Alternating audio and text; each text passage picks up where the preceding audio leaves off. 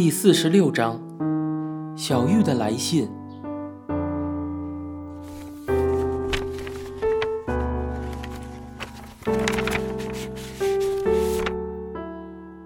阿青啊，很久没有给你写信了，实在太忙了，忙得连屁都没空放哎。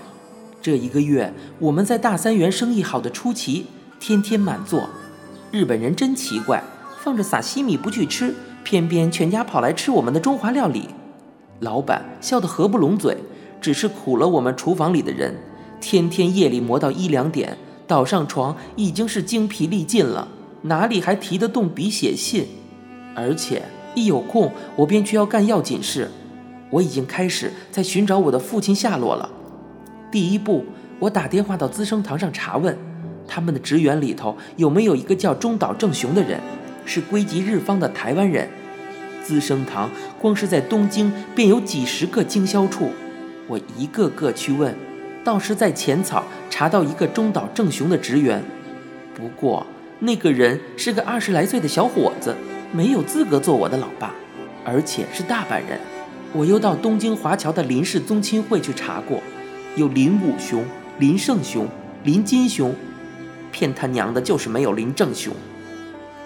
我去找了一本电话簿来，先从新宿区查起，把电话簿上那些中岛正雄的地址都抄了下来。光是新宿就有二十七个中岛正雄，哎，我又不能打电话去问人家在台湾有没有一个私生子。这件事这么复杂微妙，我的日本话才学了一个月，哪里讲得清楚？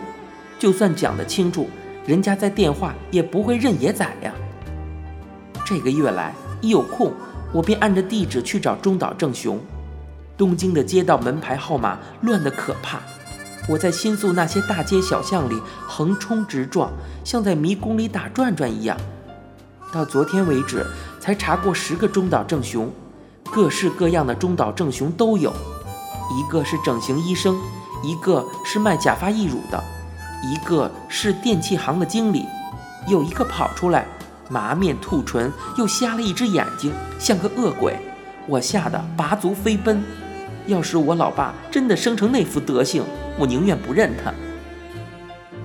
昨天我公休，我出去跑了一整天，今天东京大雪。街上的雪泥有一尺厚，行走起来非常的不方便，鞋子里掺进雪水，冻得两只脚又僵又痛。我跑了三家中岛正雄，都是日本人。到了傍晚的时候，有一家中岛正雄居然是中国人，一刹那我的心差不多快蹦到嘴里来了。等我问清楚，那个中岛正雄竟然是个满洲旗人，从天津来的，他姓金。有六十岁的模样，人很体面文雅，家里的陈设也很讲究。他知道我是从台湾来的，很高兴，邀我进去喝了一杯茶，谈了一会儿天。出到外面，大雪纷飞，新宿那些成千上万的霓虹灯在雪花里眨得热闹得很。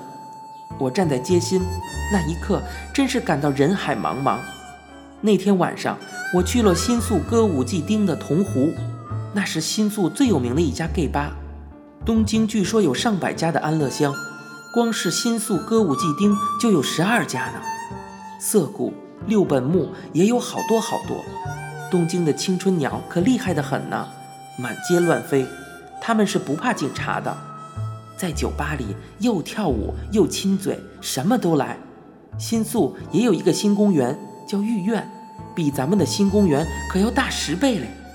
那些青春鸟在里面捉起迷藏来，比咱们要野得多。阿青，比起这些东洋鸟来，咱们这几个算是很规矩的了。铜壶比咱们安乐乡大概要大两三倍，灯光很新潮，周末挤得满满的，还可以跳舞。可是昨天是星期一，又下大雪，酒吧里寥寥落落只有十来个人，而且也没有酒呆。我一个人暖了一壶清酒。在铜壶泡了一夜，酒吧里有一架落地的唱机，一直放着森进一的歌。森进一呀，是日本现在最红的男歌星，这个酒吧里的人都很着迷他，他的歌唱的人心酸酸的。到了半夜，我醉得差不多了，有一个灰西装的中国日本人过来跟我搭讪，他咕嘟咕嘟的讲了一通，我也听不懂。他发觉我是中国人，便拿出纸条来给我写汉字。他问我为什么看起来这样哀愁，我说：“啥比斯呢？啥比斯呢？”这句话是大三元的三厨教我的，意思就是寂寞啊，寂寞啊。那个中年日本人便把我带了回去，他住在上野，好远好远，坐地铁还要转两次。阿青，我会继续寻找下去，找完了新宿的中岛正雄，就去找浅草、涩谷、上野，一直找下去。东京找完了，等我攒了点钱，便到横滨、大阪、名古屋去找。我要找遍日本的每一寸土地。如果果然像傅老爷子说的，上天可怜我，总有一天我会把我的老爸逮住。你猜我找到他第一件事我要干什么？哼！我要把那个野狼的下半身狠狠地咬一口，问问他为什么无端端地生出我这个野种来，害我一生一世受苦受难。老鼠给关进感化院，我确实没感到意外，关关也好，也许啊，把他关好了。吴敏呢，他真是自作孽，不必可怜他。我那个华侨干爹林茂雄，我并没有去找人家。我在这里听说林茂雄在日本华侨界很有地位，很受尊敬。我在台湾的时候，他对我也非常好，很看重我，说我懂事体贴，比他亲生的儿子强百倍。如果我现在去找他，会使他感到为难。我不想那样做，我要他在心中对我永远保持一个好印象。我跟林桑虽然相处很短，可是阿青啊，那却是我一生中最快乐的几天了。祝好，小玉，二月一日。又急，我突然想起来了，还有十天就要过旧历年了，我要托你一件事，你到新一路刘家鸭庄替我买两只鸭饼，钱呀，我以后给你啊。大年初一啊，你一定要到三重镇给我母亲送去，我老母最爱吃刘家鸭庄的鸭饼了，过年的时候喜欢蒸了鸭饼过酒，喝五加皮。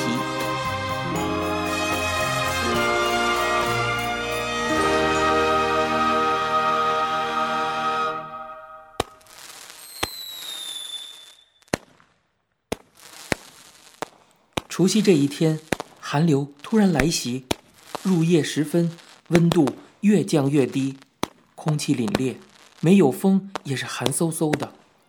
我到了馆前路新公园的正门口，远远的便看见博物馆前石阶上立了一个人，白发白须，穿了一件深色的长袍，在向我招手。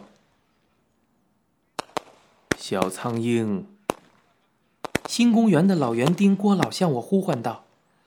我赶忙快步迎了上去，向郭老请安。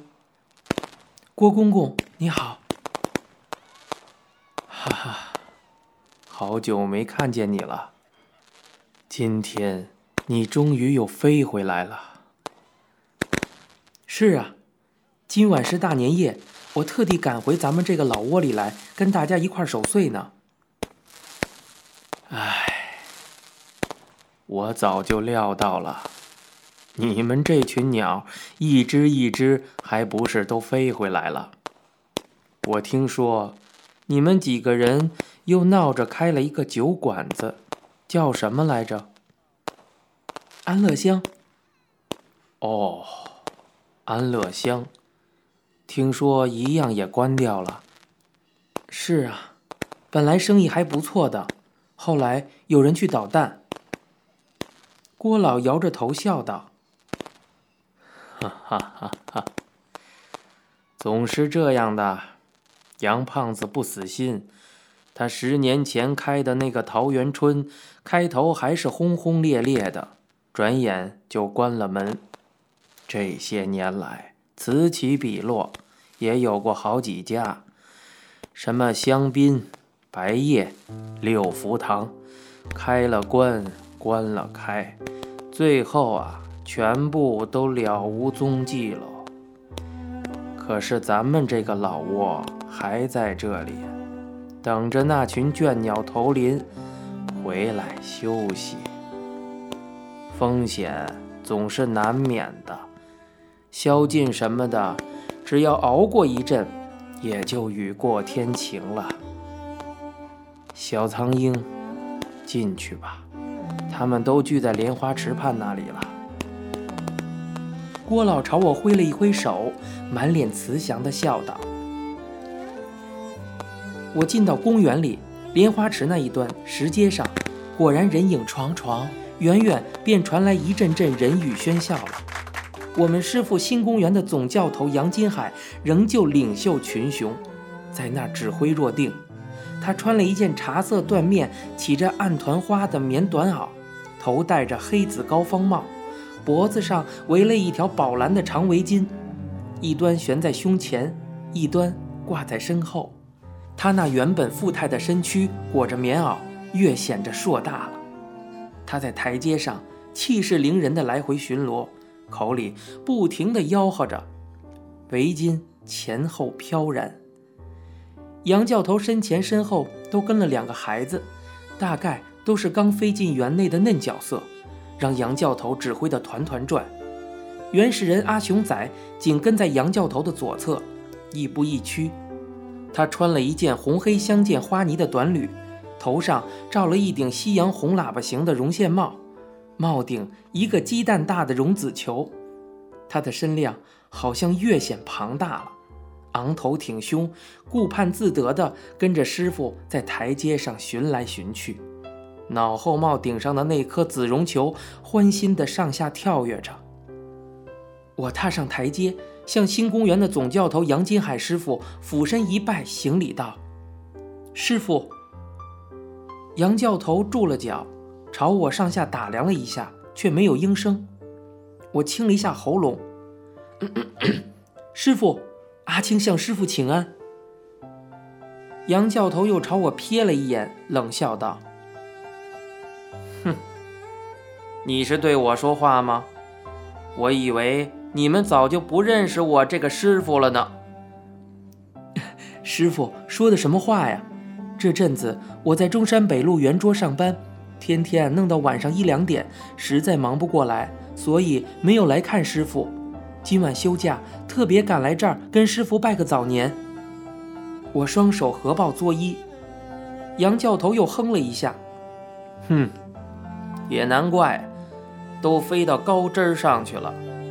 别人我也不理论，我只怪吴敏那个孩子，算我白疼了他了。请师傅不要错怪小敏呐。小敏那个张先生又进了医院，这次更凶，都动不得了。小敏一步都离不开，扶上扶下的全靠他了。这不，小敏今夜还特地要我带口信来跟师傅谢罪。他说。连明天大年初一，他都没办法跟师傅拜年了。说完，我从夹克口袋里掏出一个红蜡纸包住的小盒子来，里面是一根镶着蓝珠子的镀银领带夹，是吴敏托我买的。师傅，这点小礼物是小敏要我带给师傅的。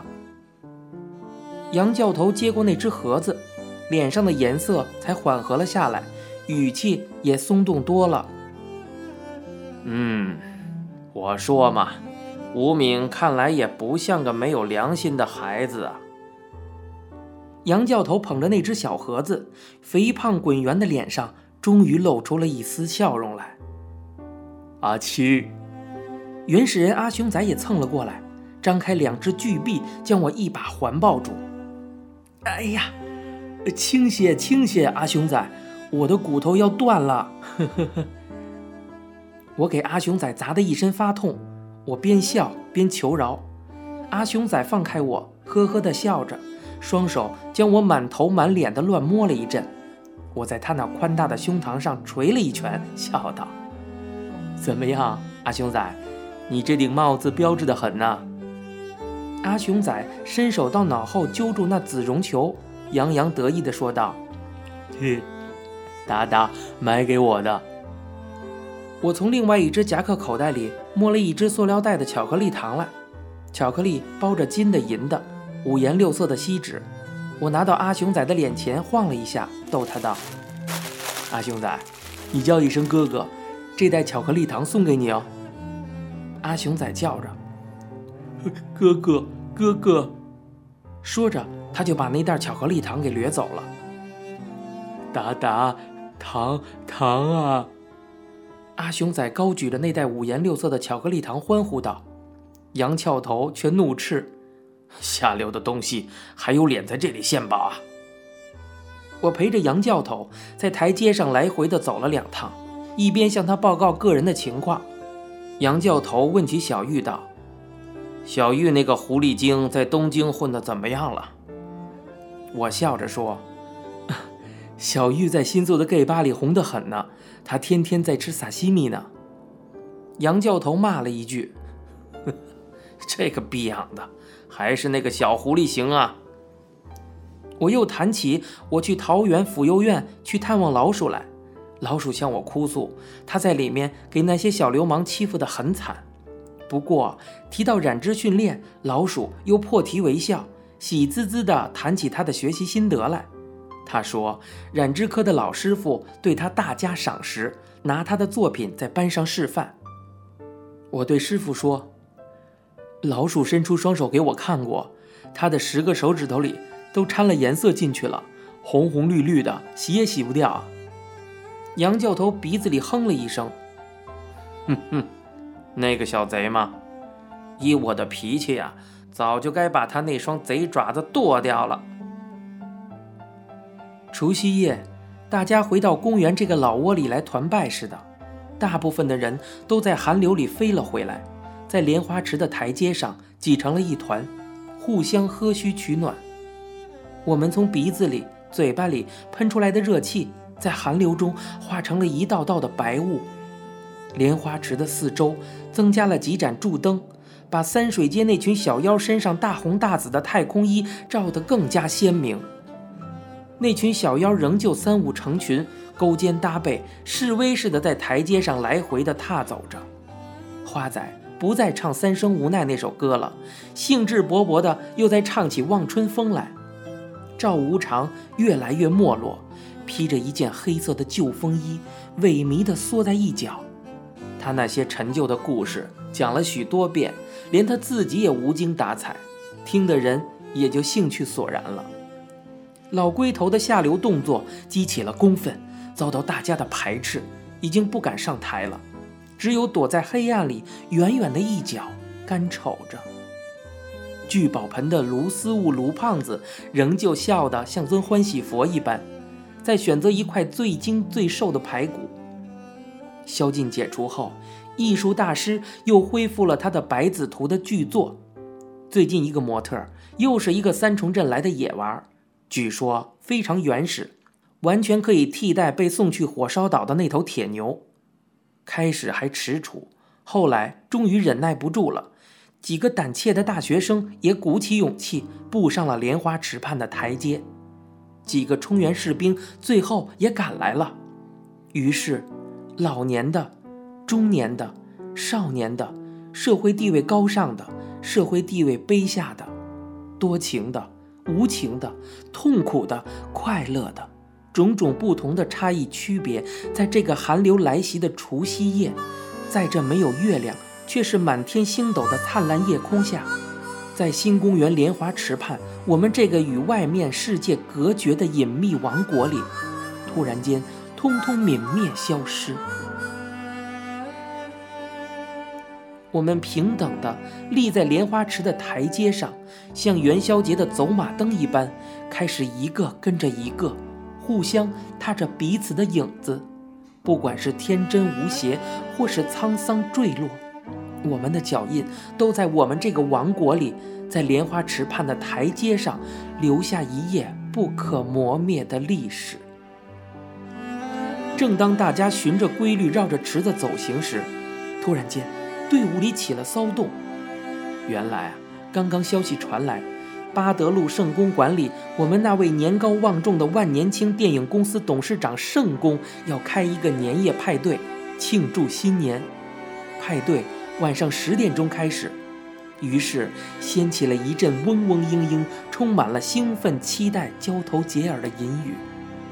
最先走下台阶、呼啸而去的是那群穿着大红大紫太空衣的三水街小妖。不一会儿，几个大学生也悄悄地溜了下去。于是，一个又一个，一群又一群，离开了莲花池，到公园外。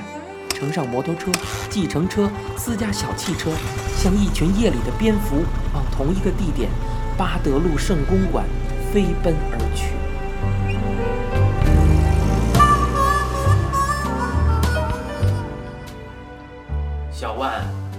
小赵、金旺喜、赖文雄，杨教头好像军队里点名似的唱道。几个年轻人一齐答应：“来了，师傅。”于是，新公园里的总教头杨金海杨师傅最后也步下了台阶，前呼后拥，团团围着几个十六七岁的子弟兵，由超级巨人原始人阿雄仔压后，一队新的杨家将浩浩荡荡的迈出了新公园外。顷刻间，莲花池畔倏地沉寂下来。那一片台阶石栏竟然变得无限空旷。我一个人绕着那空寂的莲花池走了两周，我的脚步声在空空的台阶上，跺，跺，跺，一声声清脆地回响着。我发觉，几个月没有来，莲花池最后几片莲叶也枯残消失了。定定的一池水里映着满天亮晶晶的星火。我不禁蓦然一惊，算一算，自从去年五月里那个异常晴朗的下午，我让父亲逐出了家门，在台北的街头流浪到半夜，最后终于跨入了新公园，我们这个王国里来。前后也不过九个多月，但我感到的那已经恍惚是发生在前一世的事情，那样遥远，那样渺茫。我记得。那个五月的夜里，月亮是红的。我进到公园里来，心中充满了畏惧、恐怖、紧张，又有一点莫名的亢奋。我饿得饥肠辘辘，头在发晕，全身一直抖着，爬上台阶，钻进池中的那个八角亭阁里躲藏起来。突然间，嘟，嘟，嘟。莲花池的另一端石阶上也响起了一阵孤独的脚步声，一个高大瘦长的身影朝我渡了过来。他穿着一件深色的长大衣，大衣角飘飘地俯仰着。阿青，王奎龙走了过来，向我招呼道：“在夜里，王奎龙那双深坑的眼睛又如同原始森林中的灵光般，碧灼灼地燃烧起来。”我惊喜地叫道：“王先生！”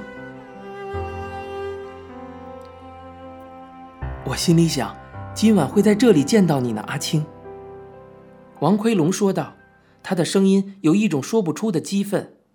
“王先生，真的，我也在等候你。”我告诉他，刚才其他人都离开了莲花池，去参加圣宫的派对，也有人邀请我一起去，我回绝了。当时我不明白为什么要一个人留在这里，冥冥中我只觉得我在等一个人。现在我知道我在等候王奎龙，我们黑暗王国里那则神话中的龙子。王奎龙说道：“好极了，今夜是除夕，我们两个人应该聚一聚。刚才这里人多，我等了好一会儿才进来的。”是的，刚才好热闹啊。大家都来了，圣公家里开年夜派对，他们都去圣公馆守岁去了。小金宝呢，王先生？我问道。我听说最近小金宝已经走路了，还有点瘸，可是可以穿鞋子了。有人常看见王奎龙带着小金宝去上馆子。王奎龙笑道：“下午我把他带回桃园去了。”小金宝有一个姨婆住在桃园，她是唯一的亲戚，把她接去吃年夜饭。我跟王奎龙两个人并肩齐步，在台阶上绕着莲花池行走起来。我们两个人的脚步声彻响了整个台阶。王奎龙说道：“我在师傅的坟上种了一些花树，难怪前个礼拜。”我去替傅老爷子上坟，看见他的墓上种满了杜鹃和龙柏，原来是王先生种的呀。嗯那些杜鹃都是深红色的，还有一两个月就要开了。不过，那几棵龙柏还要等好几年才长得高呢。我们两个人步到台阶中央，王奎龙却停了下来。他扬起他那颗发黑蓬松的头，望着夜空，半晌，喃喃自语道：“就像今夜这样，那天晚上，也是满天的星火。”他的声音渐渐的激昂起来。十年前，十年前那个除夕夜，就是这个时刻，差不多半夜十二点，满天，满天的星星。他指了一下脚下的那块水泥台阶，就在这儿。他就站在你那里。王奎龙又指了一下我的脚下，阿凤。我对他说：“跟我回去吧，我是来接你回家去过年的。”我哄他，我求他，我威逼他，他只是摇头，他只是笑，而且笑得那般怪异。最后，他似乎忧伤地笑着对我说道：“龙子，我不能跟你回去了，我要跟他走。”他指了一指他身边的一个酒臭熏人的糟老头子。他要给我五十块钱，五十块钱呢。他又摁着他的胸口，他欠着身子上前笑道：“你要我这个吗？”我拿一柄刀，正正的插进了他的胸口，插在他的心头上。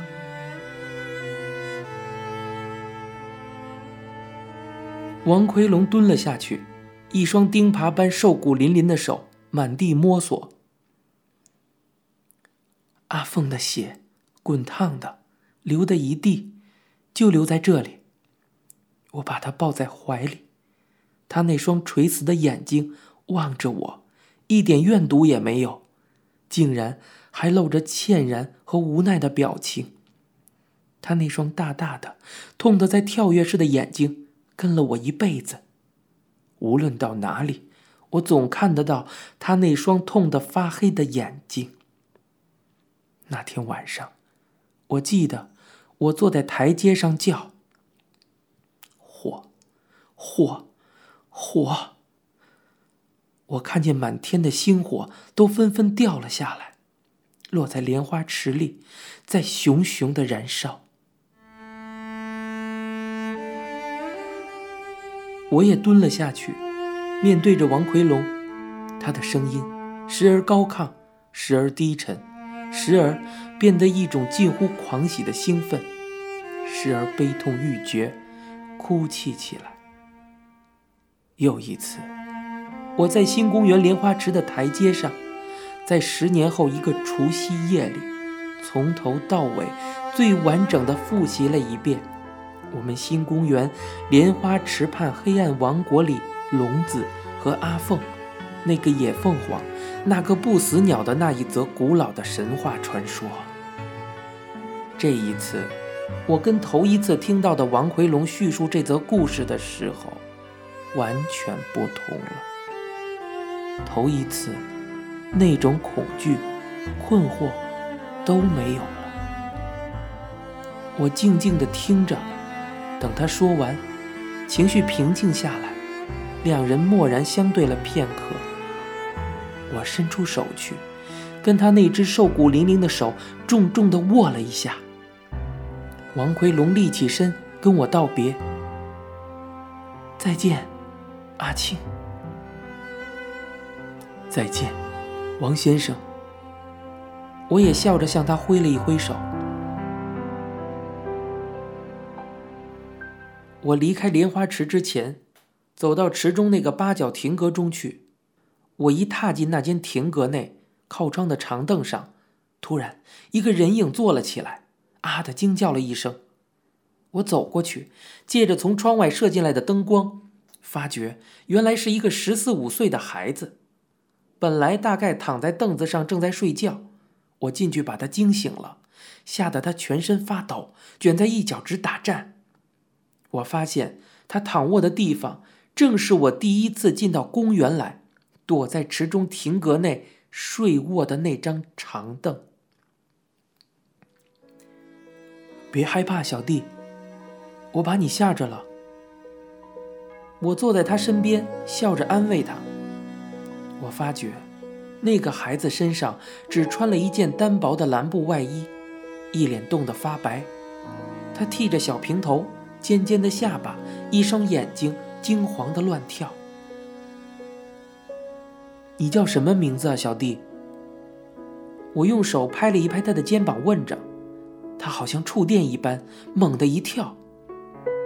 罗平。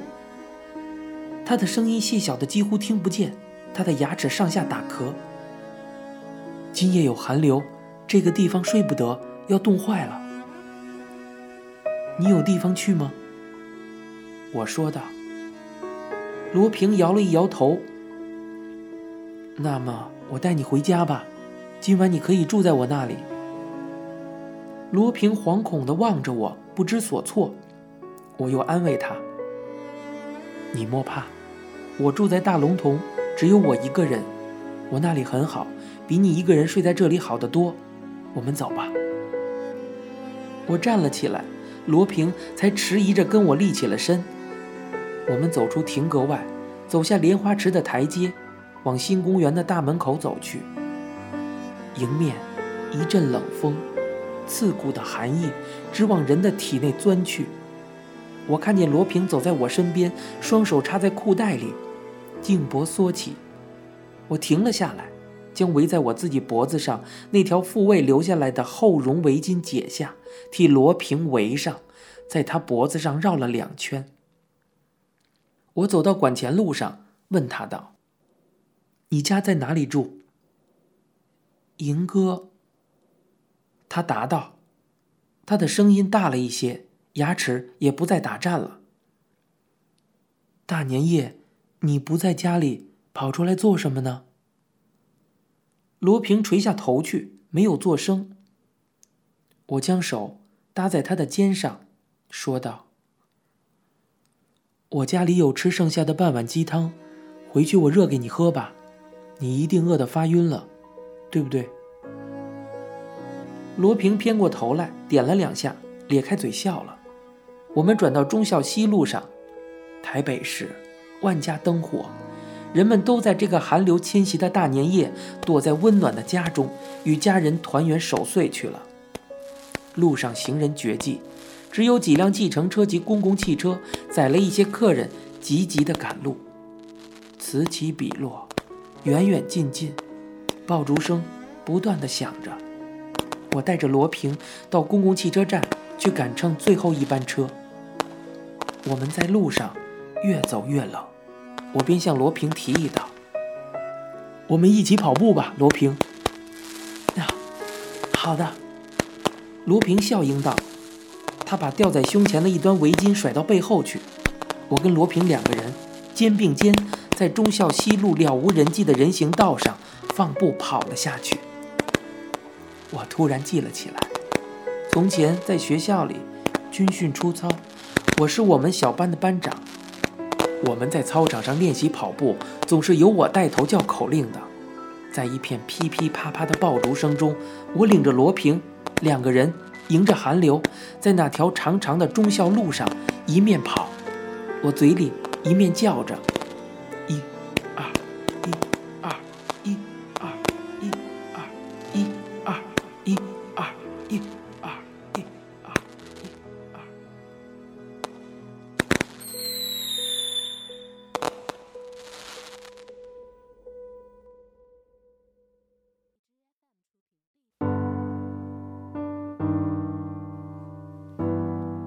完成这部作品让我感触很多，无论在下雨的夜晚，还是在麻雀欢腾的早晨，当我用声音去重现小说的场景时，总能隐约地感触到里面的那些角色在我眼前晃动着，好像我自己就站在公园的凉亭屋顶上，俯瞰着莲花池的那些青春鸟相互的追逐、倾诉。当我读到阿青与父亲的对白时，我仿佛能看到一条深深的鸿沟横跨在他们父子之间。那条鸿沟宽得无法逾越。这位曾经当过团长的父亲是那么的严厉，却又那么的可怜。想到龙子的父亲，那样身居高位、功名显赫的人都无法压制住内心的愤恨与悲痛。这位身不由己的父亲，直到闭眼的那一刻都没能看到儿子一面，这不禁让我感到压抑、沉痛。读到杨教头打开扇子的时候，我又能体会到另外一种父爱，他是那群青春鸟的庇护者，为那些迷路的鸟儿。遮风挡雨，很多篇幅中，我都能体会得到杨教头的用心和操心。他的存在让我们有了些许的安全感。反观吴敏的父亲，他在故事中出现的很少，但我仍旧能够感觉得到，这位父亲那么苍白无力地面对生活的痛苦。这样的痛苦，就好像他身上的皮肤病一样，让我无法忍耐。仔细想想，令人最难忍耐的还有一个人，张先生。这个人在电视剧里被演绎的入木三分，神情、话语非常尖酸刻薄，腹黑且心机重，最后伤了脑子，躺在病床上都放不过吴敏，而吴敏却坚强的不离不弃，这才是人心善良的真实再现呀。还有本故事里最善良的傅崇山傅老爷子，痛失爱子的他饱受着锥心刺骨的哀痛，内心承受着孤独的悔恨与自责，垮掉的身体无时无刻地折磨着他。电视剧里有一场戏，更好地渲染了这位驼背年迈的父亲。他独自一人搭乘公交车去了阿青的家，走进了那条潮湿腐臭的巷子里。推开阿青的家门，语重心长地去劝说阿青的父亲能够原谅他这位被放逐的儿子。在遭到阿青父亲愤怒拒绝后，动容地把自己痛失爱子的惨痛经历讲了出来。我当时很希望阿青的父亲听完傅老爷子情深意重的劝说后能够释怀。而电视剧里的画面，却定格在了这位父亲孤独站立的画面中。也许，阿青的父亲内心还在挣扎；也许呢，他的内心深处已经原谅了阿青；也许那条父子之间的鸿沟无法逾越。但我能体会得到，在故事结束后会慢慢变浅，一定会在不久的将来。能够变得可以越过，可以抚平。剧中有几位演员已经不在人世了，但是他们刻画的父亲形象却永远不会让我忘怀。还有那些近乎于父亲的形象让人难忘。公园里的郭老，小玉接待的吝丧，殴打老鼠的哥哥，和抛妻弃子的丽月姐的那个美国大兵，等等。哦，对了。还有一位父亲的形象忘记说了，我认为他是本故事中令人难忘的另一位父亲。没错，他是小玉的干爹老周。同样在电视剧里出现的不算多，但是他把一位丧偶的老头子在公园里寻求寄托的痴心痴情演绎的淋漓尽致。他把值钱的东西都给了小玉，哪怕是他老婆在生前留下来的金镯子。那种想死缠烂打又多次遭到戏弄的老头子，好像在提醒着我们：再好的鸟也有老去的那一天呢。就好像得了风湿病的圣公，年轻的时候风华绝代，耄耋之年皱纹层叠，头发斑秃，驼背弯脊。所以，我们要去更好的珍惜自己，珍惜身边的人。还记得故事的开始吗？阿青独自流浪到新公园的恐惧感，至今我还清晰的记得。而就在刚刚故事结束的前夕，阿青再次回到新公园，透露出一种平静与沉着，仿佛告诉我们，他也长大了，他也可以勇敢的去面对现实。我们老去之后，会不会像故事中的那些父亲一样，无助与彷徨，绝望与凄凉呢？我想不会的。只要我们勇敢的去追逐，我们的生活一定会充满健康与希望，欢乐与阳光。一辆松鼠，二零一九年深秋。本段故事到今天就全部播送完了。如果你喜欢听松鼠去讲故事，就请关注接下来即将呈现的另一部优美动人的励志作品《东京塔》。妈妈，我有时还有爸爸。